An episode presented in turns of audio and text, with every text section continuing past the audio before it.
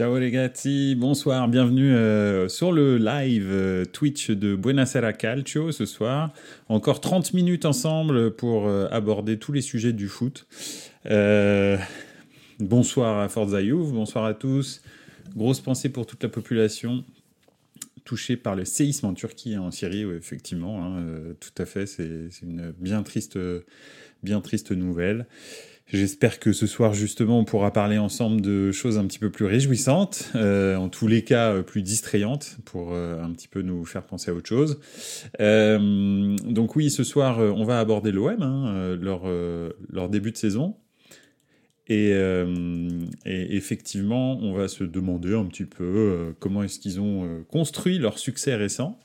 Euh, et puis, euh, où est-ce qu'ils en sont? Comment s'est passée leur saison? Etc. J'espère que ça va intéresser euh, pas mal d'entre vous. voilà, bah alors, Forza Juve qui dit sujet que je connais bien, Marseille, mon club de cœur numéro 1. Et bah écoute, super, t'aurais pu t'appeler Forza OM alors. Donc voilà. Mais, mais non, non, je blague.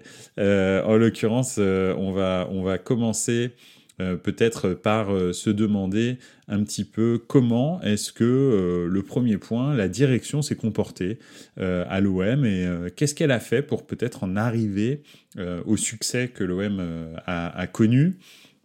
Euh, alors, bien sûr, c'est pas forcément dans le timing super bon parce que euh, euh, bah, hier soir, ils ont pris quand même une sacrée défaite contre Nice à domicile. Donc, c'était c'était quand même un match vraiment remarquable. Après, Nice est sur une, un très très bon trend.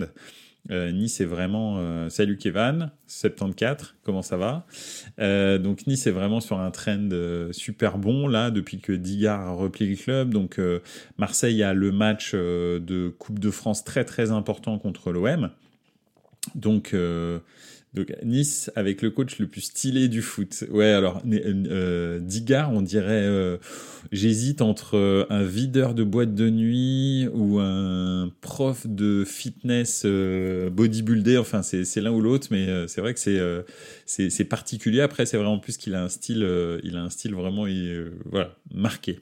Donc bref, c'est Digard. En tous les cas, il a donné du caractère à Nice. Mais bon, on va pas forcément faire une émission sur, euh, sur Nice ce soir, on va faire une émission sur l'OM. Euh, L'OM donc qui a perdu hier, mais qui fait euh, depuis le début de saison une superbe saison, alors que bah, si on reprend depuis le début, on a vu que c'était pas gagné. je sais pas si vous vous souvenez, mais l'OM a fait une, une campagne de matchs amicaux vraiment calamiteuse. Hein. Ils ont fait, je crois, 5 matchs amicaux, ils ont fait 4 défaites, une, un match nul. Euh, ils avaient même joué, en l'occurrence, c'est un match que je suis allé voir euh, contre Milan en match amical, ils avaient perdu 2-0 euh, au Vélodrome et, et, le Vélodrome avait sifflé très très fort. Tout le monde, après les matchs amicaux, avait voulu se séparer de de Tudor et, et, et, et, finalement à la première journée de, de, championnat ils font un carton je crois ils gagnent 4-1 euh, je me souviens plus si c'était pas contre 3 ou un truc comme ça. Euh, et, c'est vrai qu'ils ont une, une, super, euh, une super réaction d'orgueil. Et puis, bah, ça part, c'est contre Reims. ça part directement très très bien, en fait, cette, cette saison pour l'OM. Et, et, on commence, alors pendant, pendant les matchs amicaux, et c'est là où, et c'est pour ça que sur sur le sujet, j'ai parlé de la direction parce que euh, après les matchs amicaux, je ne sais pas si vous vous souvenez, mais les joueurs avaient voulu euh, faire un espèce de putsch en, en disant que euh, bah voilà, Tudor était trop dur, on comprenait pas ce qu'il voulait faire, son système de jeu était était pas adapté aux joueurs qu'ils avaient, ils étaient bien mieux avec le coach précédent qui, a, qui, qui, est quand même parti de par dépit, on va dire, de, de mercato. Donc euh, bah là, c'est marrant de voir que six mois après, euh, on loue le mercato de l'OM, mais bon, bref, c'est passons, c'est un autre sujet. Et, à ce moment, ouais, Tudor, lors de sa première au Vélodrome, s'était pris une bronca monumentale et avait gagné 4-1 euh, contre Reims. Donc voilà, c'était un peu, c'était un peu marrant. Et, et, et donc, enfin, c'est dans les commentaires, c'est Forza Youth qui, qui nous dit ça. Et le, le, comment le, début de saison, euh, donc euh, le, président a été obligé de monter au créneau pour, pour vraiment soutenir son, son, entraîneur, Tudor, en expliquant, je ne sais pas si vous vous souvenez de cette, cette conférence de presse, que dans un club de foot, il y avait le président, il y avait l'entraîneur, et que en, en, dessous, il y avait les joueurs. Et que ceux qui décidaient, c'était d'abord le président, ensuite l'entraîneur. Et que lui avait décidé que Tudor était le bon choix pour l'OM, et que c'était comme ça. Et c'est vrai que euh, à l'époque, j'en avais parlé avec euh, des amis à moi qui, qui sont supporters de l'OM. J'avais dit, bah en fait, Tudor, il va énormément les faire travailler physiquement parce que son son son comment son mantra, on va dire, c'est euh, énormément de pressing, des, euh, des courses à haute intensité très très fréquentes sur euh, des, transitions. Et, euh, et, un pressing tout terrain. Donc il allait les faire travailler beaucoup plus que ce que l'OM avait l'habitude de, faire. Donc c'est sûr que c'est pas la tradition en France de travailler énormément. On le voit, hein, tous les tous les coachs étrangers disent la même chose des joueurs en France, pas forcément des joueurs français, parce qu'on voit bien que les joueurs français qui partent à l'étranger travaillent énormément et deviennent euh, euh, dans beaucoup de cas des joueurs majeurs de leur très grand club. Donc c'est sûr qu'ils travaillent énormément. Mais les joueurs en France, c'est un peu, on va dire, et c'est aussi pour ça, hein, certainement, on pourrait faire le lien avec le peu de victoires en Coupe d'Europe euh, qu'on a, c'est que c'est un petit peu la République des joueurs en France. En fait, les joueurs ont un certain taux de tolérance au travail, à, aux, obligations, et ils, n'acceptent pas toujours qu'un coach soit très très strict. Et très souvent, ils explosent en vol, euh, mais un petit peu de façon euh, volontaire. C'est-à-dire qu'en gros, ils lâchent leur coach. Donc là, pour l'instant, Tudor, c'est pas du tout euh, le cas. Hein. Ils sont tous. il a réussi à mettre Payet sur le banc et plus personne s'en plaint, alors que c'était Payet qui avait, on va dire, mené la fronde. Bon, après, c'était en sa qualité de, de, capitaine. Hein. Je pense pas que Payet en, voulait euh, absolument à Tudor. En revanche, c'est vrai que Tudor, bah, Payet, c'était un de une de ses premières victimes parce que bah, il, n'a pas l'intensité que euh, Tudor euh, réclame à ses joueurs. Donc, donc voilà, ça, ça, ça a vraiment clashé très très fort au début et la direction a fait ce que toute direction devrait faire, c'est-à-dire assumer le choix qu'il venait de faire, donc renforcer l'entraîneur et expliquer aux joueurs qu'en fait ils sont que salariés et que leur directeur entre guillemets c'est l'entraîneur. Et si l'entraîneur décide qu'on joue comme ci, on joue comme ça, on s'entraîne 12 fois par jour ou on s'entraîne juste une fois par semaine, c'est le problème de l'entraîneur. Donc voilà un petit peu. Euh, je vais faire un petit point sur les, sur les commentaires. Donc hein, Tudor, c'est le même qu'en tant que joueur. C'était pas un enfant de cœur défenseur ultra rugueux, oui. Euh, c'est vrai que c'était pas non plus euh, effectivement euh, super super comment fin le jeu de Tudor. Hein, je m'en souviens à la Juve. Et il vient de Serie A. Tudor où là-bas les entraînements c'est costaud. Pour faire une petite aparté à Tottenham, Tottenham ils ont du mal avec les entraînements de Conte. Ouais, les joueurs des Spurs, c'est effectivement l'intersaison. Alors, l'intersaison, là, après euh, la reprise euh, du, de la Coupe du Monde, je crois qu'il a refait une prépa physique. Il y a des gens qui ont vomi, etc. J'avais vu, euh, j'avais vu les, les, les, euh, les photos. Et en fait, Tottenham, depuis la reprise, bah, va beaucoup mieux, en fait, qu'avant la, la, la, la, Coupe du Monde. Euh, là, on voit, par exemple, le match qu'ils ont fait contre Manchester City hier, il y avait une intensité qui était folle. Donc, c'est quand même, euh, c'est quand même effectivement... bah, ça marche quoi. Je veux dire, le football, essentiellement, à la base, tu dois courir. Après, il te faut du talent, mais si tu as du talent mais que tu cours pas, bah, il se passe pas grand chose. Alors, un nouveau, d'ailleurs, Tablançois 04, eh ben, bienvenue, euh, merci d'être là. Euh, Tudor, j'ai l'impression qu'il a l'état d'esprit parfait jusqu'à maintenant, état d'esprit de gagneur, très motivateur aussi. Je pense qu'il a réussi effectivement à mettre la bonne distance entre son groupe et lui. Euh, c'est pas un copain, Tudor, c'est quelqu'un qui dirige les gens, mais en même temps c'est quelqu'un qui explique, on le voit hein, en, conférence de presse, il, il, évite pas les questions, il est assez calme, il a du charisme euh, et c'est un guide. Donc euh, il rassure les joueurs. moi je trouve que c'est euh, alors en Serie A, j'ai jamais dit que c'était le meilleur technicien du monde, mais c'est un bon meneur d'hommes. Il a un plan clair et il sait où il va. Il a demandé à, son, à son président des joueurs qui correspondent à son plan de jeu. Donc tout est cohérent en fait. Alors Tudor c'est pas euh, c'est pas Guardiola, on est bien d'accord, mais c'est un entraîneur qui est tout à fait respectable. Ah, c'est ah, sûr, il n'est pas à Marseille pour se faire des amis, un guide guerrier. Oui, c'est clair, il est pas, c'est clair qu'il n'est pas venu en colonie de vacances. Donc en tous les cas, moi, je trouve que c'est plutôt pas mal euh, ce qu'il est en train de faire avec l'OM. Et ce que j'aime là-dedans, c'est que la direction a appuyé euh, l'entraîneur lorsque euh, la République des joueurs commençait à tanguer. Et c'est quelque chose, si on prend le grand ennemi parisien de l'autre côté, c'est vraiment quelque chose, c'est exactement ce qui manque au Paris Saint-Germain. Je pense qu'on est à peu près tous d'accord avec ça. Enfin, en tous les cas, si vous ne l'êtes pas, n'hésitez pas à le partager dans, le, dans, les, commentaires.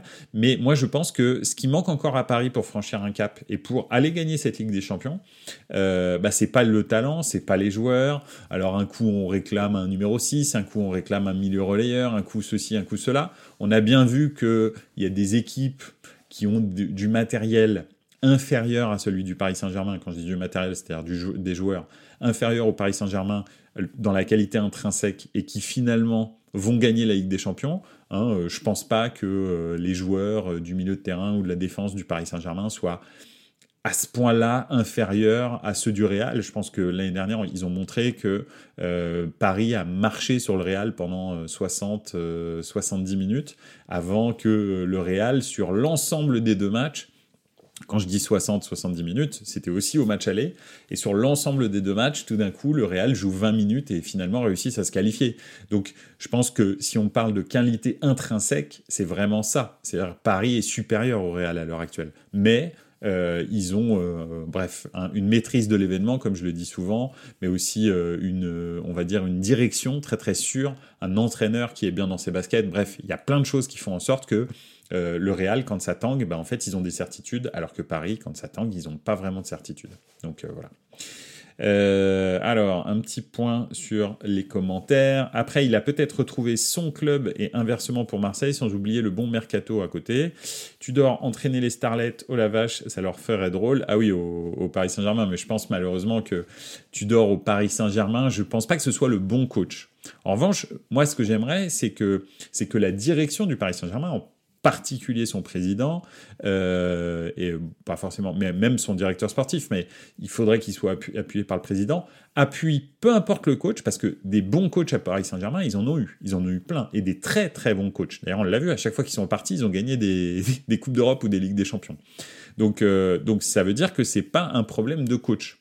Le coach est très bon, toujours. Le problème, c'est comment est-ce qu'on lui donne de l'espace pour s'exprimer et pour avoir de la crédibilité auprès de son groupe.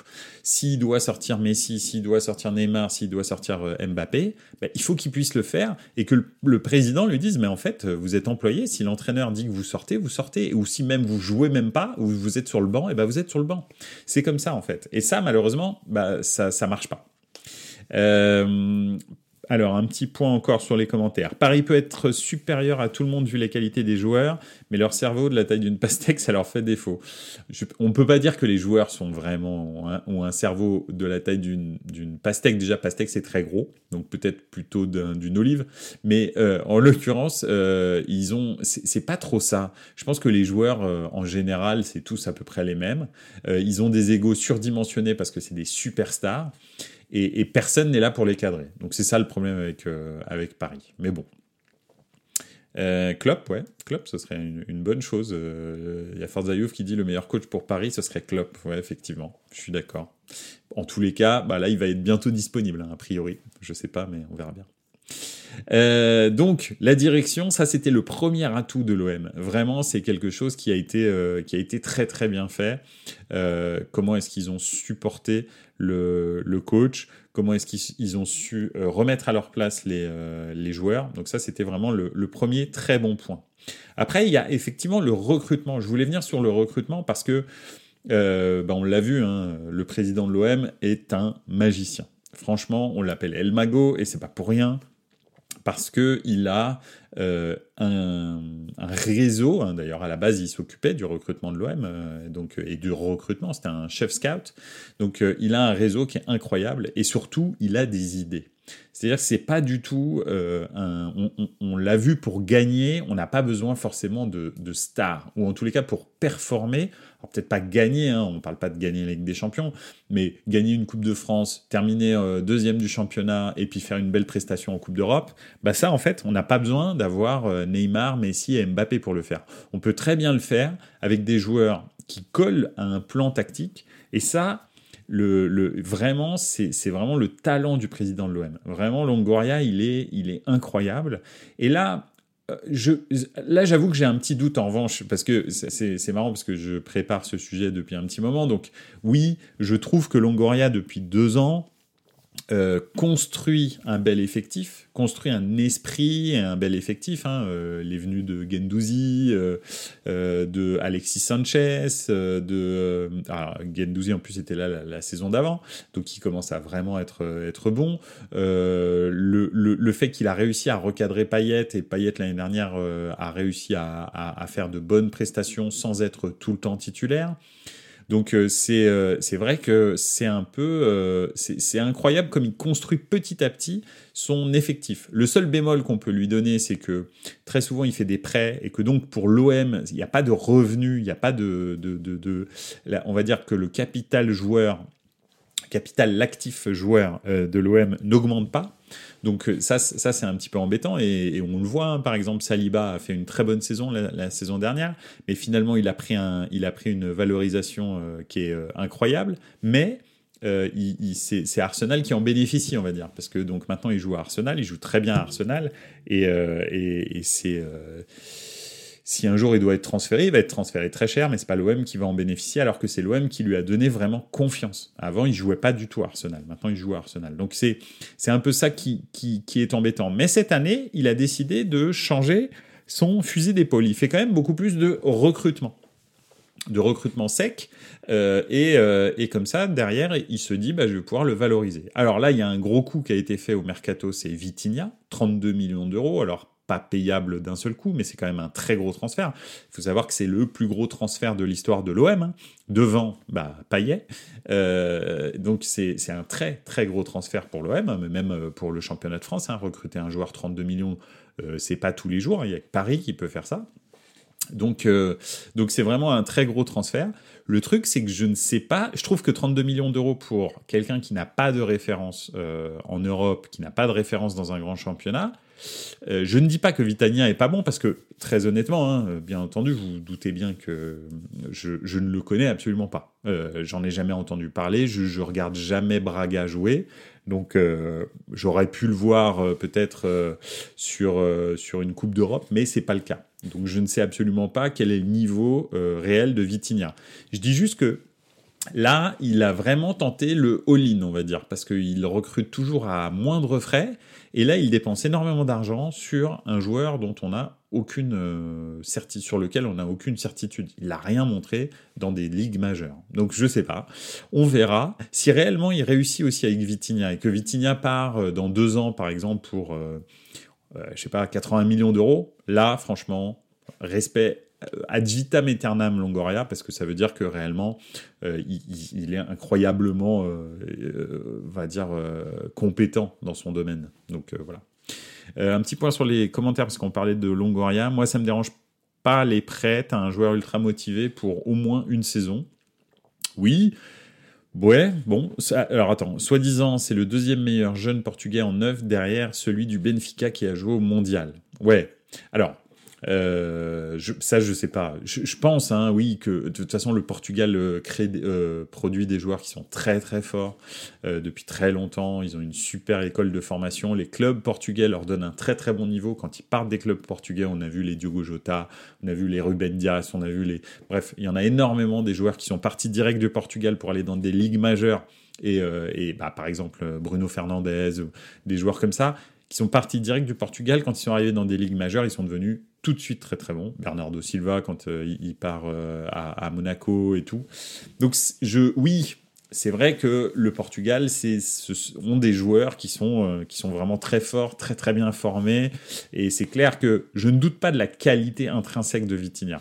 Je dis juste que être numéro 9 à l'OM, euh, c'est pas être numéro 9 à Reims, c'est pas être numéro 9 à, Monaco, c'est pas être numéro 9 à Bordeaux ou des joueurs comme ou des clubs comme ça. L'OM, c'est comme Paris, mais peut-être en, plus exacerbé. Paris, c'est les médias qui vont mettre la pression. L'OM, c'est aussi le public, la ville, tous les jours, quand tu manges, tu sors, tu vas faire tes courses, tout le monde te parle de l'OM.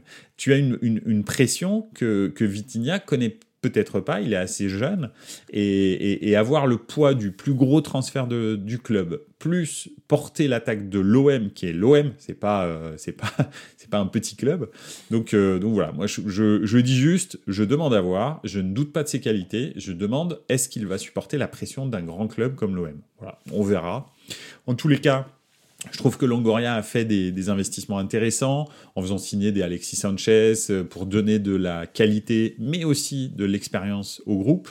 Alors ça n'a pas marché en Ligue des Champions, hein, euh, mais, mais en même temps, euh, voilà, il, a pris des risques et, et ça a fonctionné jusque-là. On les a vraiment beaucoup loués. Alors quand on regarde un petit peu la saison de l'OM depuis le début, euh, c'est vrai qu'il y a un trou monumental vers euh, novembre, enfin octobre-novembre, hein, quand il y avait les, matchs décisifs pour la Ligue des Champions. Ils ont enchaîné 6-7 euh, ou peut-être même 8 matchs sans, victoire.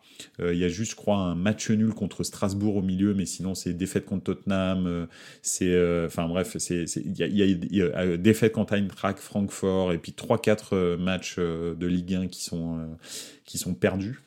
Donc, euh, donc c'est vrai qu'il y a eu un gros trou, c'est dommage. Ils n'ont pas réussi à digérer euh, la Ligue des Champions et je pense qu'ils n'avaient pas non plus l'effectif pour ça. Ça a pris énormément d'influx et physique et moral et nerveux. Et c'est vrai qu'ils seraient certainement pas troisième s'ils avaient eu un effectif un petit peu plus euh, étoffé. Et puis, euh, et, puis au-delà de ça, même on va dire une expérience un petit peu plus grande de la Ligue des Champions, parce que là c'est un club en fait, c'est un groupe qui ne connaît pas la Ligue des Champions à, quelques très rares exceptions comme euh, Gendouzi, ah bah non même pas, comme euh, Payet peut-être, et même ouais, puis aussi peut-être il a joué une, une saison Payet.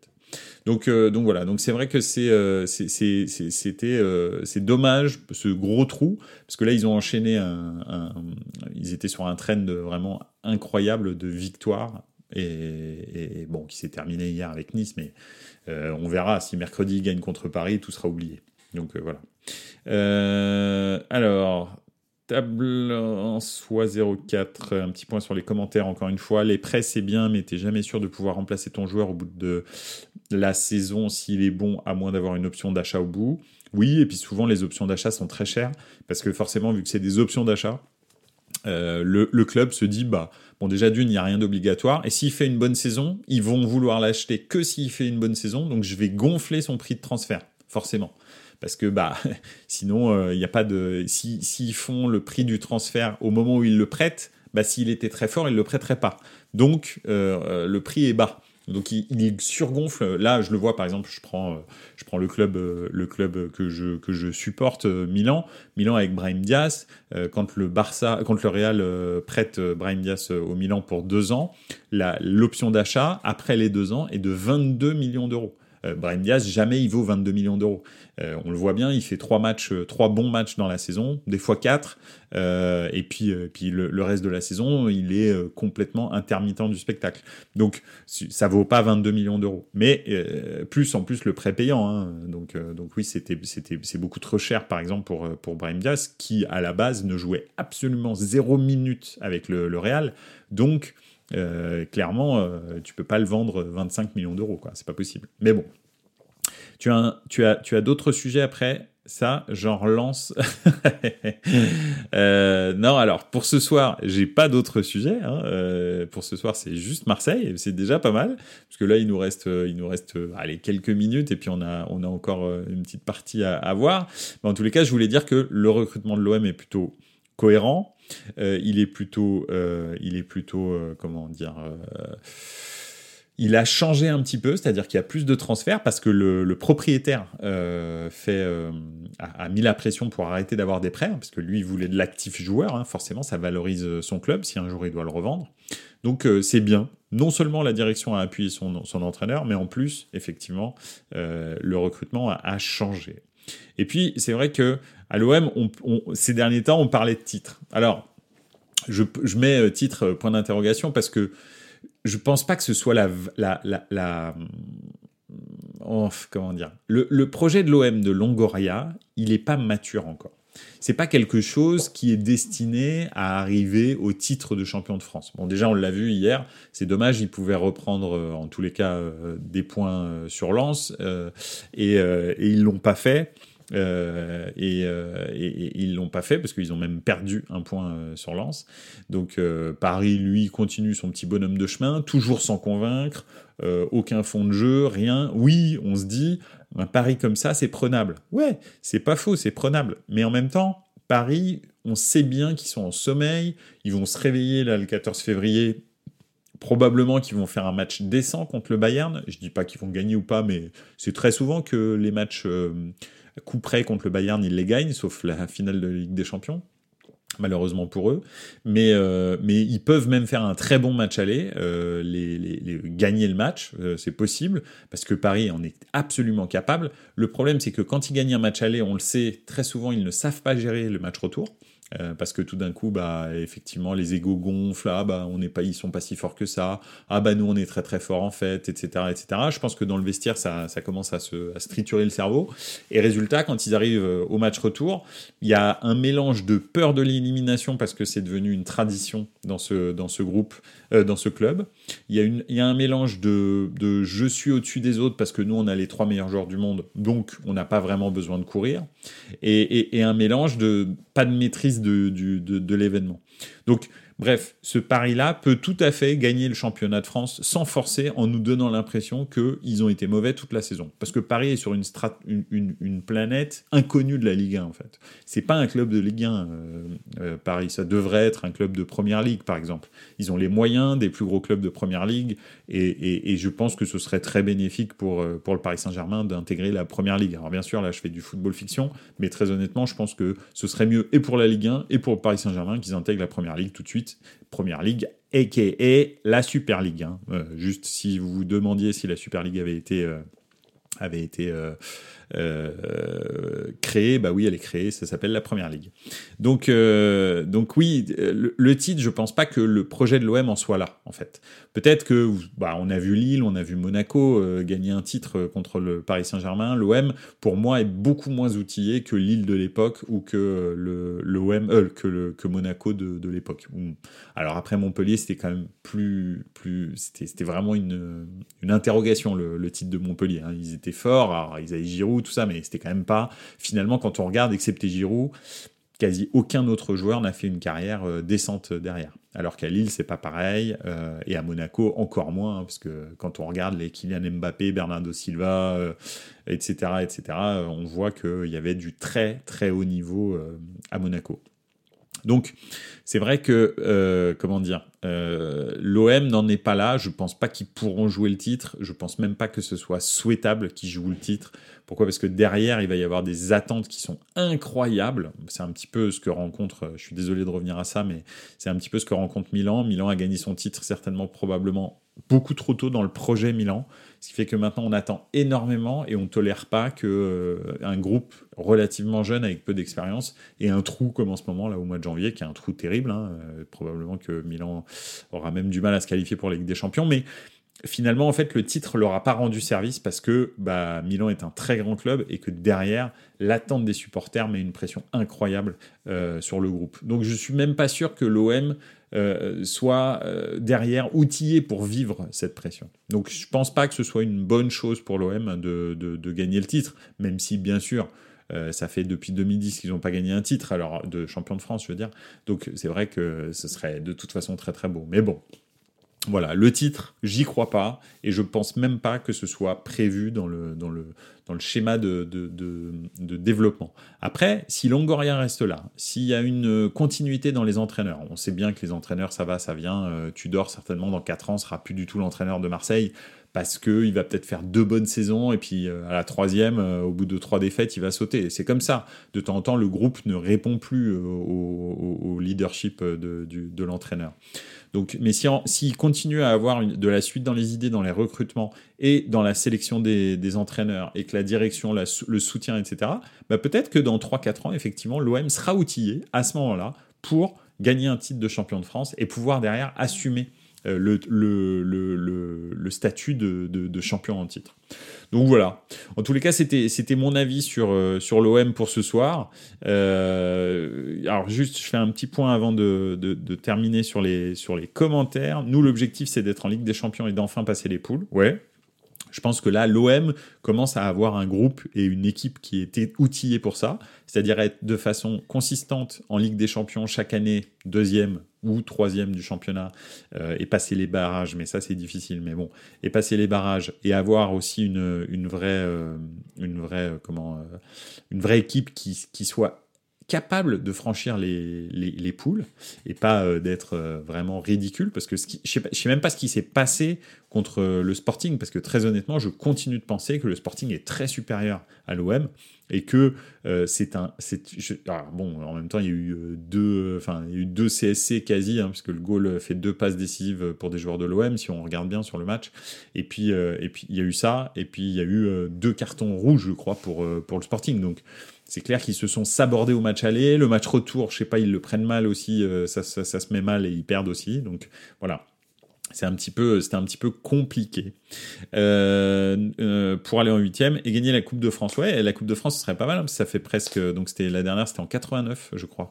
Je me souviens encore, je me souviens encore de cette victoire de l'OM. C'était le grand OM de Jean-Pierre Papin, etc. Le pour moi, personnellement, qui ne suis pas supporter de l'OM, la plus belle équipe de l'OM que j'ai jamais vue, euh, c'est celle de 89, 90, 91, qui va en finale de Ligue des Champions contre l'Étoile Rouge de Belgrade. Elle est beaucoup, beaucoup, beaucoup plus talentueuse et plus belle que euh, celle de 93, personnellement. Celle de 93, c'est une équipe besogneuse, pas très belle, euh, mais qui s'est gagnée, quoi. Donc, donc voilà. Et pour le podium, attention à Monaco qui enchaîne et qui sont revenus à deux points de lancer Marseille. Tout à fait. Monaco a, enclenché là. Et eux, ils ont vraiment un très bon groupe. Le jour où Monaco réussira à faire une saison complète, bah, je pense qu'eux, ils peuvent gagner le titre. Si on regarde l'effectif intrinsèquement de Monaco, il est très au-dessus de l'OM, très au-dessus de Lens, très au-dessus de tout le monde en Ligue 1, excepté du Paris Saint-Germain. Mais si vous avez un Paris Saint-Germain qui vivote un petit peu comme ça, là, bah en fait, Monaco, euh, normalement, ils sont au-dessus. Le seul truc, c'est que ces derniers temps, ils font toujours des débuts de saison catastrophiques et puis, euh, arrivé la deuxième partie de saison, ils commencent à se réveiller, ils enchaînent victoire sur victoire sur victoire, et euh, ils terminent euh, troisième au pied du podium, généralement, hein, donc au pied, en tous les cas, de la Ligue des Champions, sur le podium, et bah, on a vu ce que ça a donné la saison dernière, ils se sont pas qualifiés, donc, et ça fait, bah, ça fait une ou deux fois que ça leur arrive, alors pas forcément deux années d'affilée, mais je crois que Monaco, ça fait deux fois qu'ils sont en troisième du championnat et qu'ils se qualifient pas. Donc euh, compliqué maintenant les tours euh, pour euh, se qualifier, hein, parce que il y a quand même du très lourd quand on arrive au troisième et au quatrième tour de, de qualification pour la Ligue des Champions. Bref, euh, voilà, en tous les cas, c'était mon avis euh, pour euh, sur l'OM ce soir. merci d'avoir participé. la prochaine fois qu'on se voit, c'est jeudi à 20h30, jeudi soir, on, remet ça. je vous tiendrai au courant sur les réseaux sociaux, sur Twitter, sur sur sur Instagram du sujet qu'on va, qu'on va aborder. N'hésitez surtout pas à revenir sur, le, sur la chaîne de Buonasera Calcio pour revoir ce stream, hein, que vous pouvez voir bien sûr n'importe quand. Et puis aussi sur toutes les plateformes de streaming, n'hésitez pas à vous abonner aussi à Apple Podcast, Spotify, Deezer, Podcast Addict, Ocha, etc. etc. N'hésitez pas à noter aussi euh, le podcast, c'est avec grand plaisir que je verrai vos commentaires. Voilà. Bah, écoutez, merci beaucoup, je vous souhaite une excellente soirée. Ciao ragazzi, ciao